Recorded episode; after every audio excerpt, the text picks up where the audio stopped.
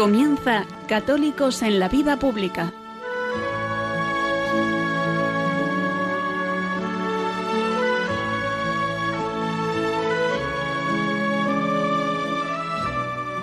Un espacio dirigido en Radio María por Luis Zayas.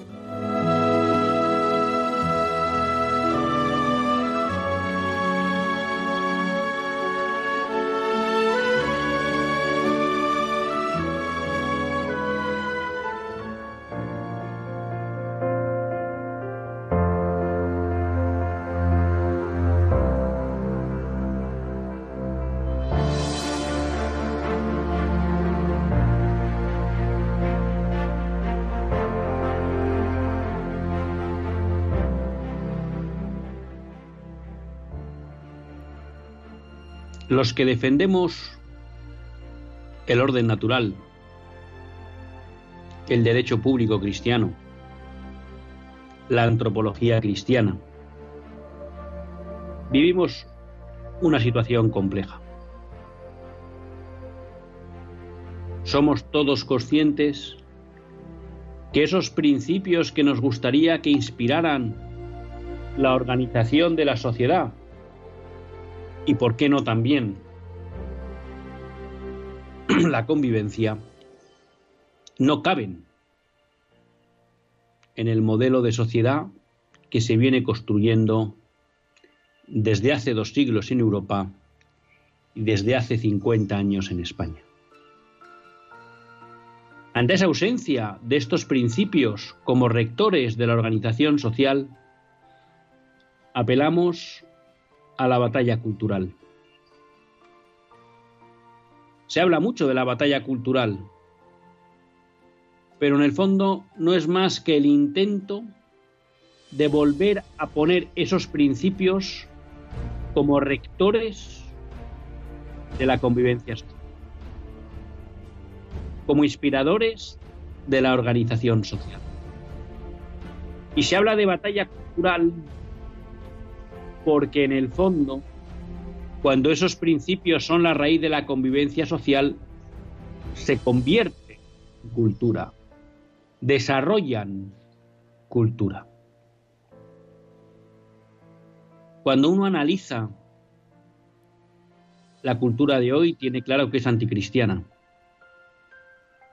Y una de las dudas que surgen en esta batalla cultural es el porqué de la incapacidad de muchos intentos cristianos y católicos a la hora de crear verdadera cultura cristiana y católica. Hay quien dice que se debe a la contaminación en los propios planteamientos de las ideologías modernas. Es decir, que en el fondo hemos abandonado un poco nuestras raíces. Hay quien dice también que se debe a la fuerza de la corriente hoy del pensamiento moderno en nuestra sociedad que es capaz de aplastar cualquier tímido intento de opción alternativa.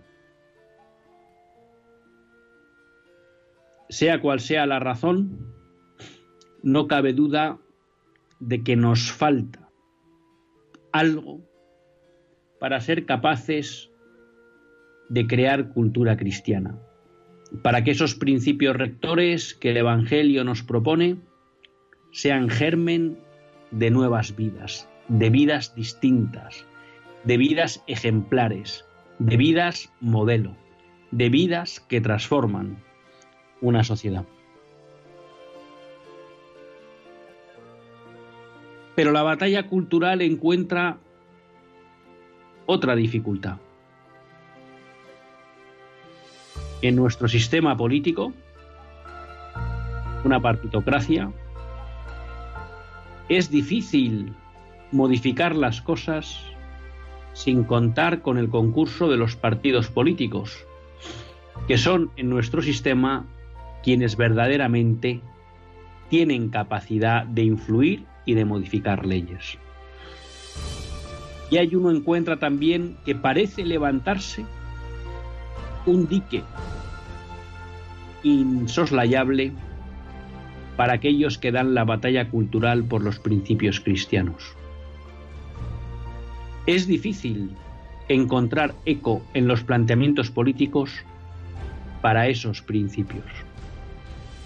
Y cuando a veces se encuentra eco,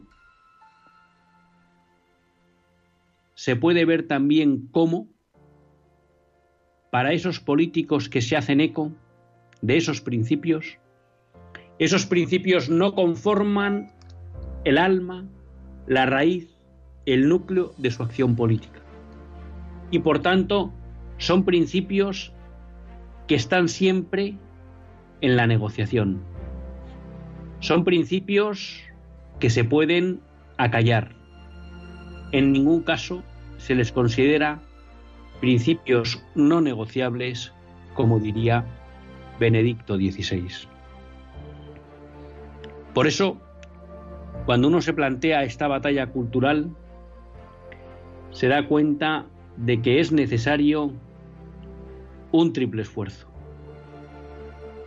Un primer esfuerzo de volver a las fuentes para conocer en su pureza los principios de la doctrina social de la Iglesia, los principios del Evangelio, los principios del derecho público cristiano, los principios que emana el orden natural.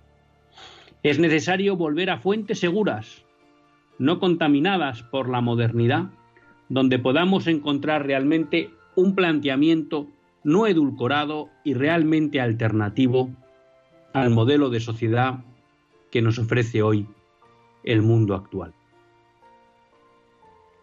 En segundo lugar, no cabe duda que es necesario una transformación del corazón.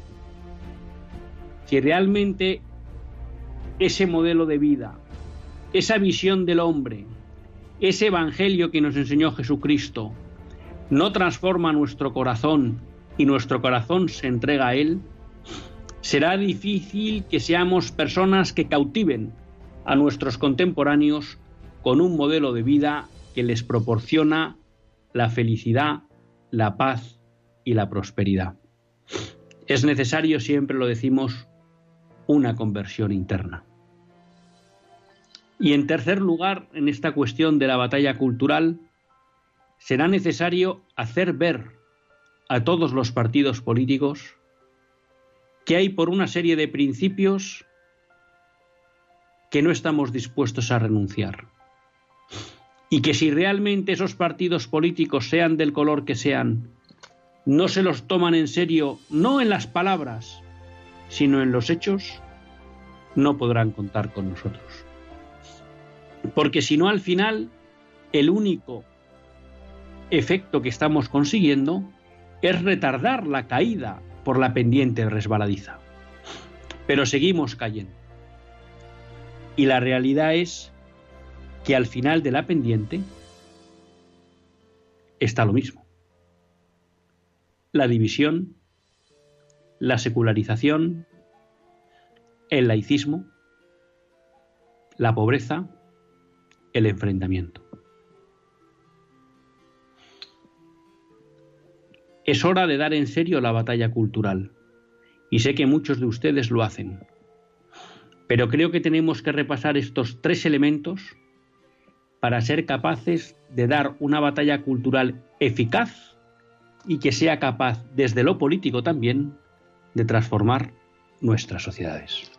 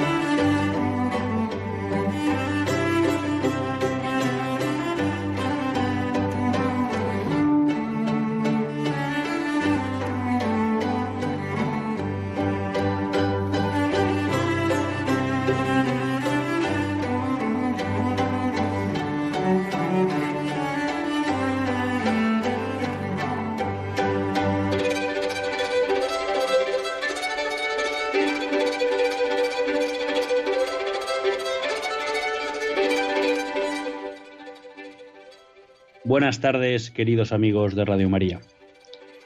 Un lunes más volvemos fieles a la cita con todos ustedes en los estudios centrales de Radio María. Un lunes más para hacer este programa, Católicos en la Vida Pública. Programa que, como todos ustedes saben, quiere ser una reflexión pausada sobre la actualidad nacional e internacional. Una reflexión que tratamos de hacer siempre desde la óptica del magisterio de la Iglesia y su doctrina social. Una iglesia que no nos cansaremos de repetir, que es madre y maestra. Y un lunes más tiene la suerte de compartir esta hora de radio Luis Zayas, que es quien les habla. Una rectificación a la entradilla, ¿no? Y es que les he dicho que estábamos en los estudios centrales, pero no. Hoy estamos haciendo el programa en directo, pero desde casa porque algunas obligaciones familiares nos exigían poder estar aquí. Pero en cualquier caso, pues gracias a estos adelantos tecnológicos y a la pericia tecnológica de Javier y otros en Radio María, pues podemos ser fieles a la cita con todos ustedes hoy lunes. Un programa que ya saben, en el que pueden participar ahora de una manera más directa a través del WhatsApp, un WhatsApp que solo está operativo durante el programa y al que pueden escribir siendo el número el 668-594383. 668-594383. Y junto al WhatsApp, bueno, pues ya no en el programa, pero si a lo largo de la semana quieren escribirnos, pues saben que nos pueden escribir a católicos en la vida pública. Y como no, pues luego les recordaremos el, el teléfono en el que pueden participar en el programa también en directo.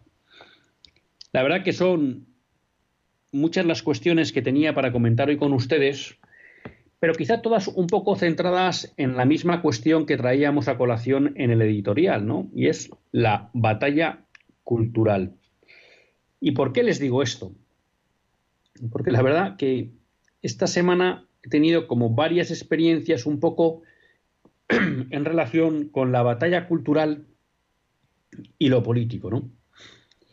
Y ya sé que a veces, bueno, pues eh, genera cierta tensión, ¿no? Cuando nos acercamos al mundo de la política, ¿no? Y bueno, pues yo siempre trato un poco de hacerlo siempre desde la óptica de los principios, ¿no? Y, y, no entrar tanto en las batallas partidistas, que para eso no estamos en este programa, ¿no? Pero sí para intentar en la medida de lo posible y de las limitaciones de quien les, les habla, de,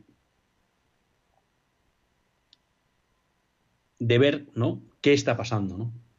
Bueno, y una cuestión que siempre viene recurrentemente a nuestra cabeza y a nuestro debate, ¿no? Sobre todo las personas pues, que tratan de estar un poco activas en ver cómo se puede hacer algo por eh, paralizar, revertir este proceso de secularización y laicización de nuestras sociedades, pues es la cuestión de la, de la batalla cultural, ¿no? Y en relación con la batalla cultural y la política, ¿no? Porque ya decíamos que al final, pues vivimos en un sistema partitocrático, en un sistema de partidos políticos, y muchas veces la sociedad puede movilizarse mucho, pero si no es capaz de hacer entender a esos partidos políticos que no van a contar con ellos si no defienden sus principios, pues muchas veces esa batalla cultural, al menos en el ámbito político y por tanto de construcción de la convivencia, permanece ineficaz.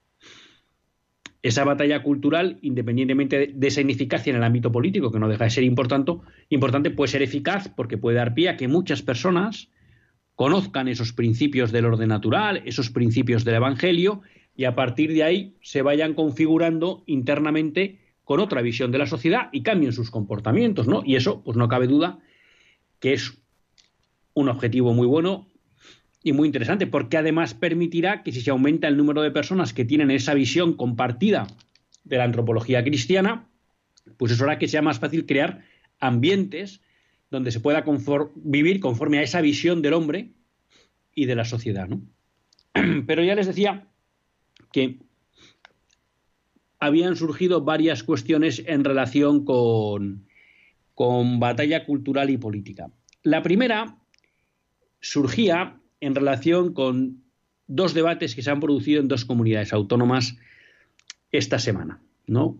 No sé si también, perdón, cuando digo esta semana es la semana anterior.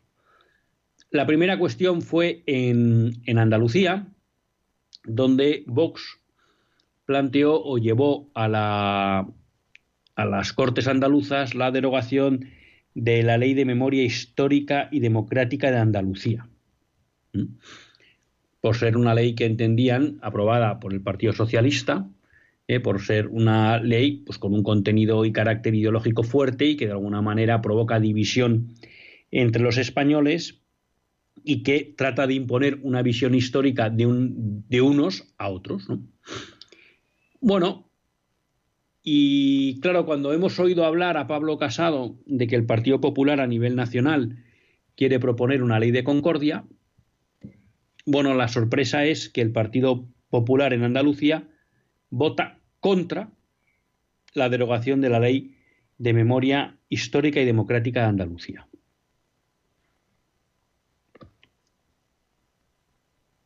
Debate similar se ha producido en la Comunidad de Madrid a raíz del acuerdo de los presupuestos. También pues, se acordó que Vox iba a proponer una ley de igualdad. Bueno, ley de igualdad que luego no pudo admitirse a trámite porque el Partido Popular eh, se abstuvo en la toma de consideración de esa ley y por tanto pues no pudo seguir los siguientes pasos de trámite parlamentario. Y todo esto eh, tiene un antecedente que es un poco ciertos riferrafes que se han producido entre eh, la diputada, bueno, la, presidenta de, Vox, Monasterio, en Madrid, y eh, la presidenta de la Comunidad de Madrid, en la que de alguna manera Vox, a través de, de su portavoz Monasterio, pedía la derogación de las leyes LGTBI, o al menos la sustitución de bastantes artículos polémicos de esas leyes, y en un momento dado, pues lo que parecía que la presidenta de la Comunidad de Madrid, Ayuso, pues parecía abierta la cuestión, la conclusión final de ese debate es que no se ha modificado un ápice las leyes LGTBI y ni siquiera se ha entrado a debatir una propuesta de ley alternativa planteada por Vox. Claro, ante esa cuestión hay un artículo muy interesante de Hughes en el ABC el sábado 18 de diciembre, en la que se plantea si realmente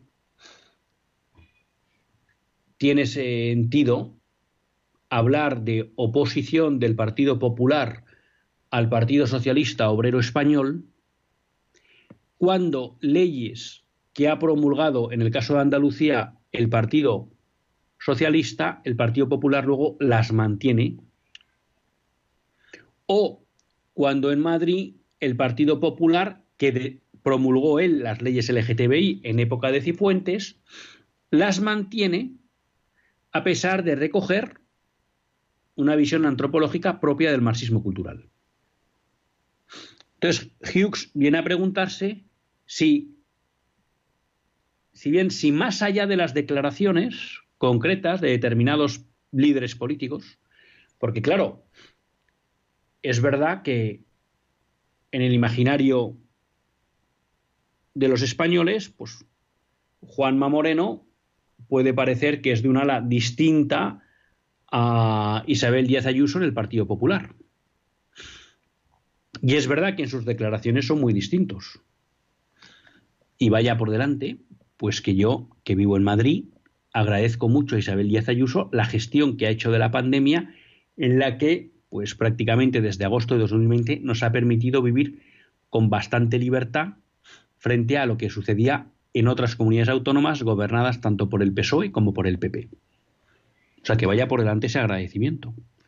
Pero claro, cuando uno piensa que Isabel Díaz es como una alternativa a otros sectores del Partido Popular y que realmente enfrenta de una manera más dura la visión cultural del Partido Socialista de Pedro Sánchez, y uno luego se encuentra en que no está dispuesta a tocar dos leyes que no es que tengan algún artículo negativo o problemático, como vienen a decir ellos, sino que realmente presentan, legalizan e introducen en la sociedad una visión antropológica totalmente contraria a la naturaleza del hombre, a la realidad de las cosas, uno se plantea, ¿sirven estos líderes para realmente ser correa de transmisión de una batalla cultural por los principios del orden natural y del orden cristiano? Claro, cuando uno acude a Andalucía y lo que se encuentra es que las leyes que dividen, enfrentan y tratan de imponer una visión de la historia promulgadas por el Partido Socialista, el Partido Popular vota en contra de su derogación, la pregunta es, ¿ustedes son una alternativa a lo que ha hecho el Partido Socialista durante 40 años en, en Andalucía o simplemente la única diferencia es cuestión de impuestos? Claro, porque al final la conclusión a la que llega Hughes es que tenga cada uno la opinión que tenga, la realidad es que con estas actuaciones del Partido Popular, tanto en Madrid como en Andalucía, la realidad es que el PP actúa de una forma muy similar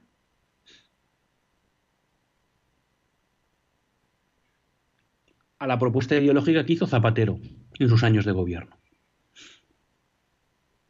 Claro, y esto plantea un elemento clave a la hora de la batalla cultural.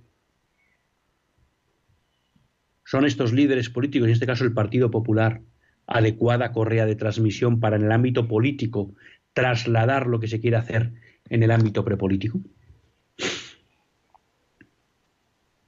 Pero claro, surge también otra duda. Y ustedes dirán, hoy usted está en plan negativo. Bueno, yo les transmito a ustedes las sensaciones que he tenido, ¿no? Vox, en el acuerdo de presupuestos, inicialmente plantea y ha sido un discurso que viene haciendo Vox desde hace muchos años en, en Madrid, de que hay que derogar las leyes LGTBI. Bien. Podríamos decir que desde ese punto de vista, en Vox, esa batalla cultural que queremos dar tiene un cierto eco a la hora de sus mensajes. Pero cuando el Partido Popular se planta y dice que por ahí no pasa, Vox pacta los presupuestos. Y aquí yo comprendo que habrá quien diga, oye, pues será necesario sacar adelante los presupuestos porque es importante la situación que vivimos. Yo. Y habrá otros que digan, oye, pues no sé. Entonces, claro, la pregunta es, o que uno se hace, ¿no? ¿Cuánto de determinante, cuánto de no negociable son estos principios, en este caso, la defensa de la antropología natural son de innegociables para Vox. Porque también en su momento, cuando se hizo el pacto de gobierno de Andalucía, Vox trató de una serie de temas, entre ellos también las leyes LGTBI y alguna más, y el Partido Popular se negó. Y a pesar de eso, Vox firmó el acuerdo de investidura. Y ustedes me dirán, ¿qué menos, no? Si no entro ahora a juzgar eso, no entro a juzgar si haber sacado los presupuestos de Madrid está bien o está mal, o si haber firmado el acuerdo de coalición en Andalucía está bien o está mal. Porque tiendo a pensar que para Andalucía ha sido muy bueno eh, que haya un gobierno distinto al Partido Socialista y no me cabe la duda de que para Madrid es muy bueno que esté gobernando Isabel Díaz Ayuso en, en lugar del PSOE, en este caso de Gabilondo. Pero la pregunta que me hago desde la batalla cultural es si realmente Vox también es un instrumento útil para ella.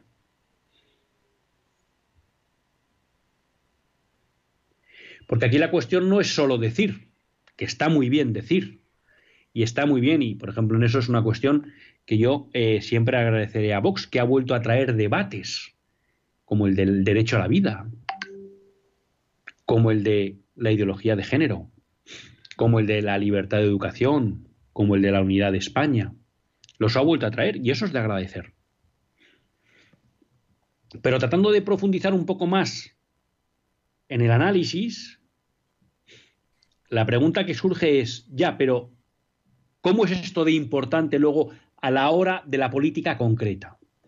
Claro, yo tuve, el otro día tuve la suerte, también me invitaron a un foro de defensa de la vida que organizaba el grupo eh, parlamentario, en Europa de Vox, que en todas las cuestiones de vida y familia lleva Margarita de la Pisa, y tuvimos ahí una reunión, hubo un foro, vamos, con varias mesas, mesas redondas o, o paneles, como se dice ahora, y la verdad que fue un encuentro muy interesante. Eh, la verdad que es muy de agradecer la labor que está haciendo Margarita de la Pisa en Europa y cómo está tratando de defender a la mujer, a la familia y al derecho a la vida, ¿no? Y así, pues lo puso de, de manifiesto el europarlamentario rumano Teres, ¿no? Diciendo, bueno, pues la gran labor y la fortaleza que estaba mostrando Margarita de la Pisa para luchar en un ambiente totalmente contrario, ¿no? Como es el Parlamento Europeo a la defensa de la vida, ¿eh? a la antropología natural y a la mujer, ¿no? Pero claro, eh, pues luego hay discursos que sorprenden, ¿no?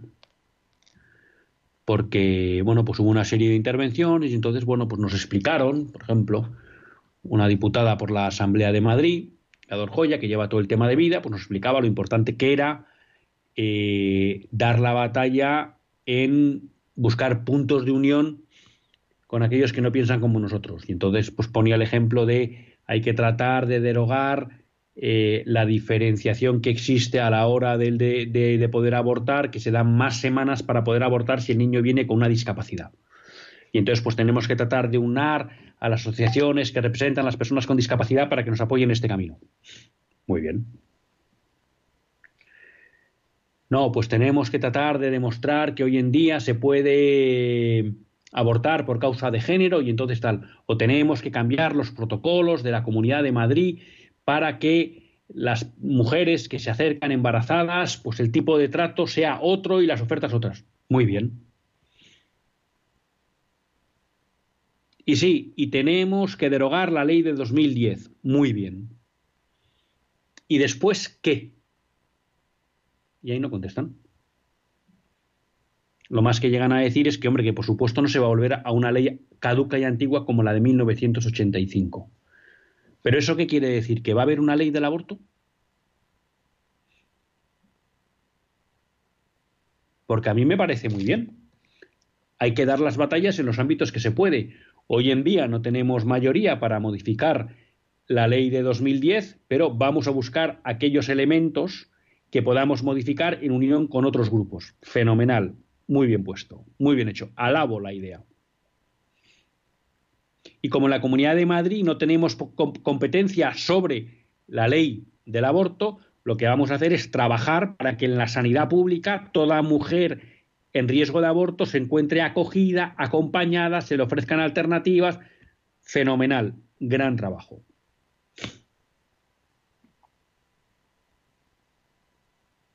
Pero ¿por qué cuesta tanto mantener la bandera de que no debe haber una ley del aborto?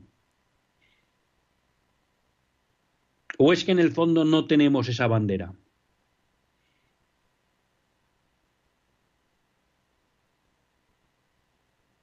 Y entonces hay unos cuando se queda en la duda de si realmente hoy hay partidos que sean correas de transmisión de la batalla cultural que se está dando en el ámbito prepolítico. Unos porque ni escuchan ni hacen. Y otros porque desde luego escuchan y dicen, pero a veces uno no tiene claro si eso es la clave de su acción política. Y siempre puede venir alguien y decir, hombre, pero es que no es todo en la vida, en la política, la familia, el derecho a la vida, la libertad de educación. Bueno, no lo es todo, pero es mucho. Y la pregunta es, cómo se puede construir sobre el resto sin que esto esté protegido. Y cuando al final esto que es básico y esencial, estos principios, parece que siempre pueden ser objeto de postergación en bien de otras materias menores, la pregunta es si cuando se llegue al poder no será lo mismo que se ha venido haciendo.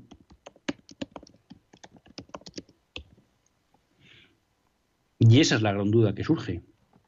Y por eso hoy venía con mi reflexión sobre la batalla cultural. Porque realmente las experiencias de estas dos últimas semanas y el fin de semana me dejan un poco frío. Y quizá hay que volver a una cuestión que dijo o que comenta en su libro Rob Dreher y que muchas veces creo desde mi humilde punto de vista que se lee mal. Y es que a lo mejor no tenemos que poner las esperanzas en el ámbito político porque no caben. Y entonces no tenemos que ser ingenuos. Hay quien interpreta ese comentario de Rob Dreher referido a Estados Unidos como que Rob Dreher llama a abandonar lo público. Y yo no lo veo así. Él simplemente hace un diagnóstico de Estados Unidos diciendo la política, vamos a llamar por decirlo así en plata, los senadores, los congresistas, no han sido instrumento eficaz para parar la implantación del marxismo cultural. Y nos hemos volcado en utilizar ese instrumento para parar el marxismo cultural y hemos dejado abandonada nuestra retaguardia, que son nuestras comunidades, nuestras familias, nuestros institutos, nuestros colegios, nuestras universidades. Y entonces nos han cogido también por la retaguardia. Bueno, pues a lo mejor hay que coincidir en este caso con Rodríguez que en España tampoco está siendo útil el ámbito político para parar al marxismo cultural.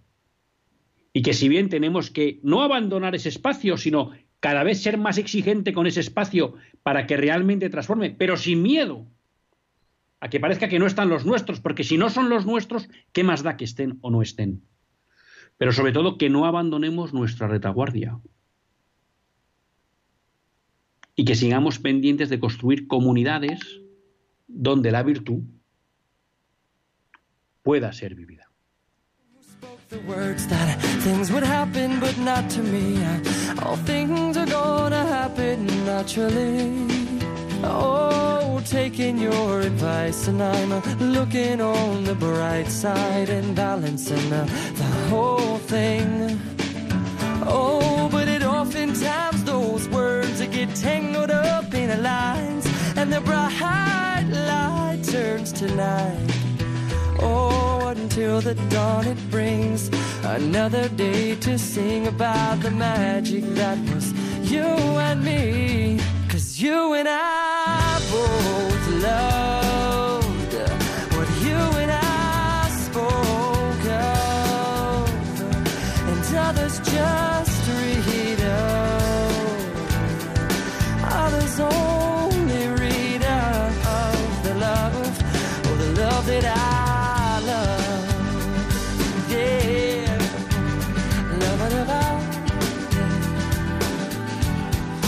I'm all about them words, over numbers, unencumbered, numbered words. Hundreds of pages, pages, pages for words, more words than I had ever heard, and I feel so alive. Cause you and I both loved what you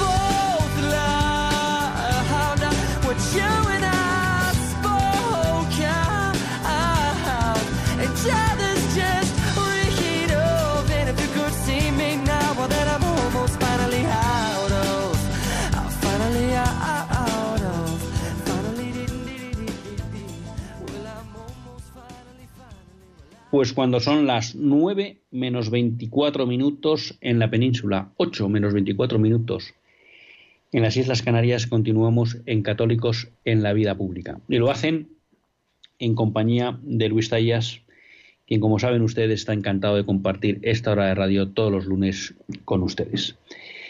Es también el momento de pues, su participación en el programa, así que les recuerdo que si quieren pueden llamar al 91 005 9419. 91 005 9419. Teníamos un WhatsApp de José Carlos Soto, si no leo mal, sí, que me dice, como está hablando de la batalla de la cultura cristiana en los partidos políticos, cuando yo vi al Papa Francisco hace poco reunirse con Yolanda Díez, que es comunista y promulga la ley del aborto y la eutanasia, cómo sonreía estando con ella, me dio mucho que pensar. ¿Qué opina usted? Bueno, pues si le soy sincero, me hace una pregunta difícil, ¿no? Me hace una pregunta difícil. Eh, hay una cuestión que tengo duda, porque parece ser que no fue una visita oficial como miembro del gobierno de España, sino que fue una visita particular. Bueno, no, no tengo claro cómo fue la, la condición de la visita. Si fuera oficial, pues bueno, pues es difícil que en el Vaticano se rechace una, una visita de este tipo, ¿no? Si viene un mandatario de otro país, pues que venga a verte. Si es privada, pues la verdad que mmm, se lo digo sinceramente, no digo ni que sí ni que no la reciba, pero por lo menos que no se haga público, ¿no? Porque si es una visita privada y va como particular, pues hay muchas personas que visitan al Papa a lo largo del año y no nos enteramos, ¿no? ¿Sobre sonreír o no? Bueno, pues yo creo que eso ya va un poco en, en la cortesía. Va un poco en la cortesía. Y yo creo que en eso, pues, pues bueno, tampoco haría mucha cuestión. Otra cosa es ya, pues si efectivamente el Papa, de una, ya que se dio publicidad, bueno, pues sí, a mí me, me hubiera gustado que a lo mejor le dijo personalmente, ¿no? O le habló personalmente de estas leyes que usted dice, del aborto, la eutanasia y la maldad que suponen. Bueno, pues que, de alguna manera, si le hizo comentarios en relación con eso, que yo creo que sería conveniente, pues que de alguna manera eso hubiera trascendido también, ¿no? Para impedir que, como se ha intentado hacer en España, se instrumentalice la visita pues, de una comunista confesa, ¿no? Y promotora de leyes como la eutanasia y tan contrarias a la dignidad de la persona y que ahora está apoyando una ley pues que metería en la cárcel a las personas que apoyan a mujeres en riesgo de embarazo durante los abortorios. No, pues sí, es verdad que a veces pues el que no se dejen claras determinadas cosas en estas eh, visitas pues confunden más que ayudan, ¿no? Yo eh, es un poco lo que lo que le puedo decir respecto de, de mi opinión, ¿no? A mí me parece bien eh, que se pueda recibir a quien lo pide, si se considera oportuno. Obviamente, si es una visita oficial, pues entiendo que hay un, un cierto eh, protocolo diplomático ¿no? que obliga a, a, recibir esas peticiones. Si es en privado, bueno, pues cada una juzga. Si es en privado, se debería haber quedado en lo privado, es mi posición. Y si es pública, porque fuera una visita institucional, pues entonces creo que hay que aprovechar para, de alguna manera, dejar claro, ¿no? que bueno pues que es un gobierno que está atacando determinados elementos básicos en la dignidad de la persona y que eso es algo pues que la Iglesia no ve bien ¿no? esa es un poco mi, mi posición y les decía yo que estábamos aquí con la con la batalla cultural ¿no? y para que se hagan una idea pues tres cuestiones Aún así, les recomiendo que lean el, el, artículo de Hughes en el ABC del 18 de diciembre, el sábado pasado, ¿no?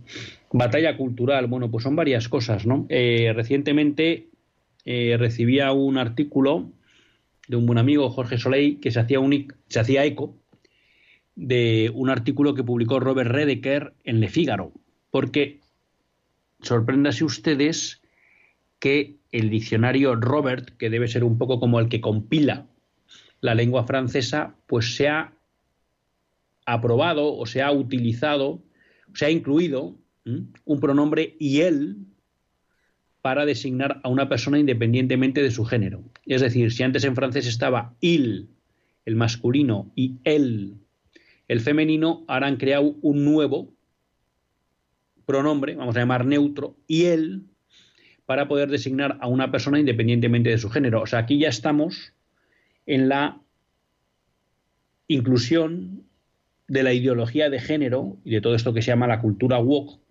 en el lenguaje. Eh, ya no estamos aquí, bueno, es esto que nos ha dicho alguna vez también nuestra Irene Montero, ¿no? Ellos, ellas, ellas, ¿no? Pero que gracias a Dios de momento no ha entrado en el diccionario de la Academia Española de la Lengua. Bueno, pero en Francia ya lo han incorporado en el diccionario Robert, ¿no? y todo esto lo que supone, ¿no? Dar estos pasos dentro de lo que es la batalla, la batalla cultural, porque es de alguna manera oficializar la visión de la ideología de género sobre el hombre. Una muy mala noticia internacional, ¿no? Y es que en Chile eh, había elecciones segunda vuelta de elecciones presidenciales donde se presentaban dos candidatos. Por un lado, el candidato de la derecha, Cast, un hombre católico reconocido y así se ha declarado contrario al aborto y así lo ha declarado en su campaña, y se enfrentaba a Boric. Boric es un miembro del Partido Comunista Chileno y pues equivalente en todo su programa y cuestiones políticas a lo que es aquí Podemos. Bueno, pues Boric ha ganado con un 55% del escrutinio frente a un 45% que ha obtenido Casa, es decir, le ha sacado más de 11 puntos. Claro, sorprende eh, en la situación política en la que se encuentra Chile. Y es muy llamativo aquí eh, dos cuestiones que me gustaría comentar con ustedes, sin ser un experto en la, en la política chilena, pero que sí la sigo. ¿no? Y es decir, el, como todos ustedes saben, hace 12 años ganó las elecciones Piñeira. Hizo un mandato bastante aseado, en la que no abrió la puerta al aborto, no tocó ninguna ley de tipo moral y económicamente pues tuvo un mandato ordenado.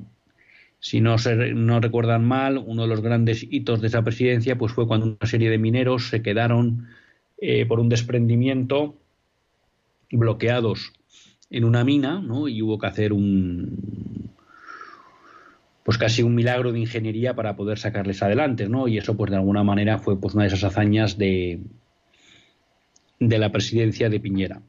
Y fue una, pues como digo, una presidencia aseada.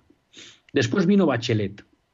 Bachelet ya introdujo el aborto, contra el que se había declarado Piñera, y ya introdujo cuestiones de ideología de género, pero sin ir mucho más allá. Piñera, que se volvió a presentar a la reelección hace cuatro años y ganó, ya dijo en su campaña que no tocaría el aborto, primera traición. Y así lo hizo. Pero lo tremendo es que Piñera ha aprobado la equiparación de las uniones homosexuales al matrimonio en contradicción con su programa electoral. Y no solo eso, se ha enorgullecido de eso. Aparte de eso, ha metido a Chile en un, un, proceso eh, constituyente para discutir la nueva, la nueva constitución, dejando una mayoría de izquierdas en esa cortes constituyentes.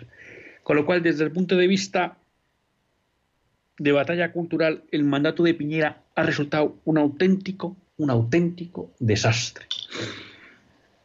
Que al más puro estilo de presidentes, pues que en España se han catalogado del, de centro derecha, pues no solo ha conservado todos los avances del marxismo cultural, sino que él mismo ha dado pasos en esa misma línea. Bueno, llegamos entonces a una situación en que Cast, que en las elecciones últimas que gana Piñera solo sacó el 7% en la primera vuelta y entonces, bueno, pues animó a todos sus votantes a que apoyaran a Piñera para impedir la llegada de la izquierda al poder. Kass se vuelve a presentar en estas elecciones. En primera vuelta queda segundo, si no recuerdo mal, y prácticamente lo que sería la coalición electoral que llevó a Piñera al gobierno y la democracia cristiana, que podrían ser otros partidos del bloque llamado de la derecha, pues sacan unos resultados bastante malos. Por tanto, Cast pasa a segunda vuelta y en principio, hombre, pues como líder referente del bloque de la derecha. Bueno, parece ser que en estas elecciones ha habido bastante abstención y lo que sorprende por lo que he podido escuchar en radios españolas, no he podido todavía ir a fuentes chilenas, es que el posicionamiento tanto de Piñera como de los miembros de la democracia cristiana ha sido más bien tendente a frío en relación con pedir a sus electores que apoyaran a Cast. No sé el impacto que habrá podido tener esto. ¿eh? pero algunos comentaristas explicaban que esa frialdad y ese empeño permanente de los medios de comunicación de catalogar a Kass como ultraderecha, cuando es un hombre de principios católicos, es un hombre contrario al aborto, es un hombre, bueno, si quieren decir de derechas, pero para nada de ultraderecha. Y mientras tanto, al ultraizquierdista Boric siempre se hablaba como un miembro de la izquierda, ¿no? Y se le lavaba un poco su, background, ideológico. Bueno, la realidad es que da la sensación de que buena parte del fracaso de Kass se debe a que ni Piñera ni los líderes de la democracia cristiana han pedido de una forma insistente que apoyaran al candidato del bloque de la derecha. Con lo cual, una vez volvemos, más volvemos una vez más a la batalla cultural.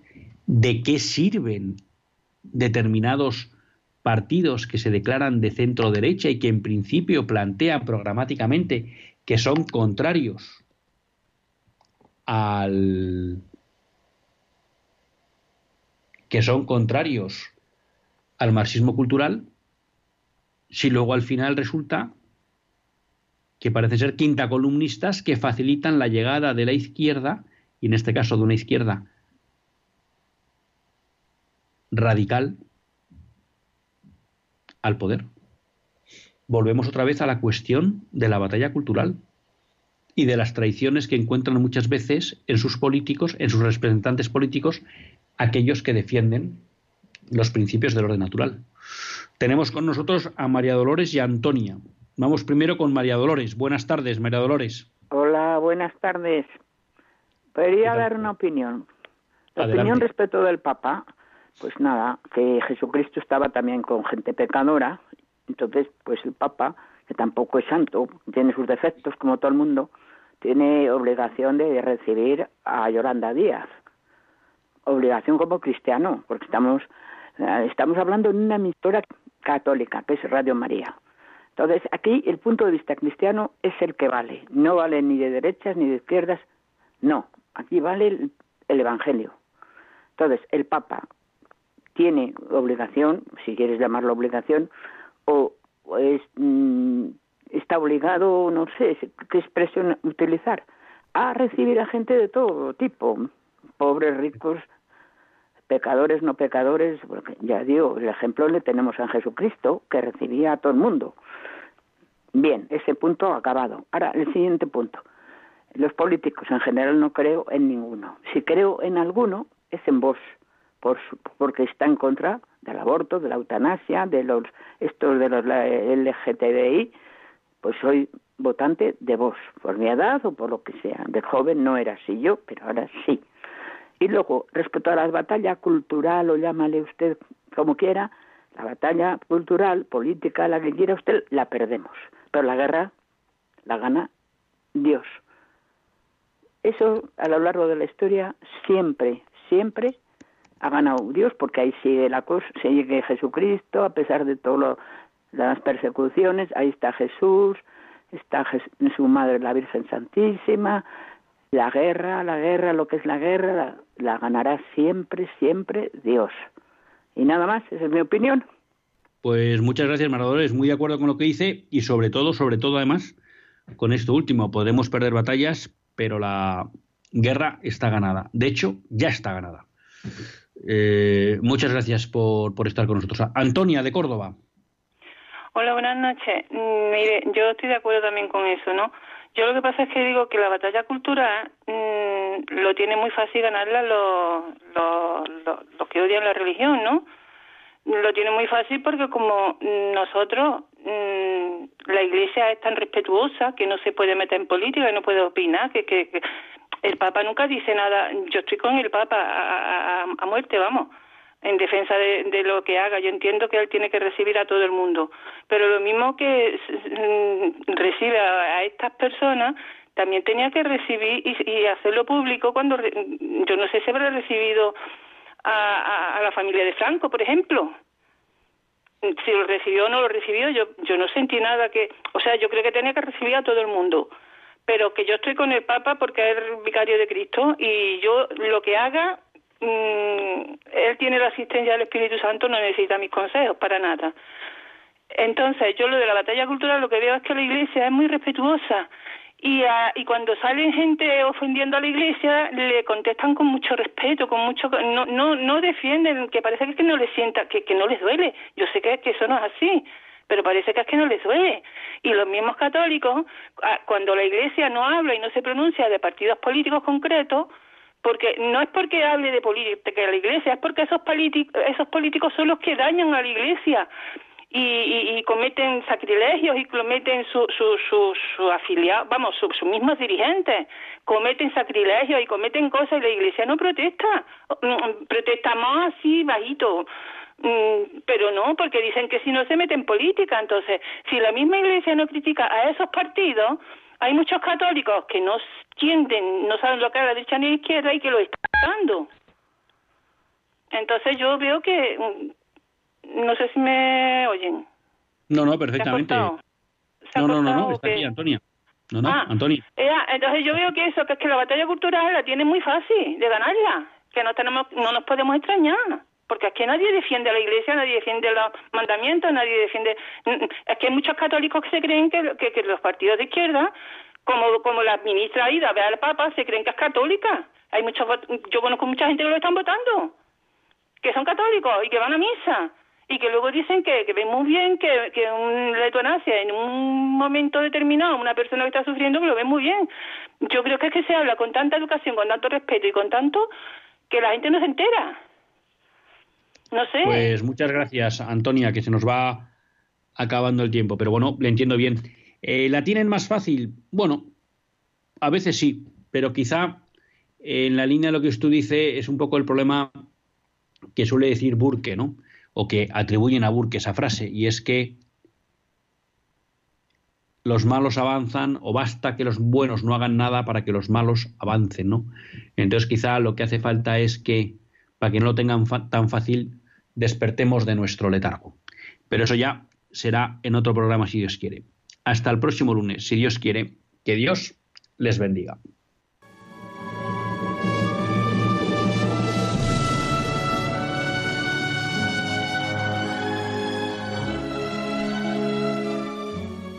Así concluye Católicos en la Vida Pública, un programa que dirige Luis Zayas.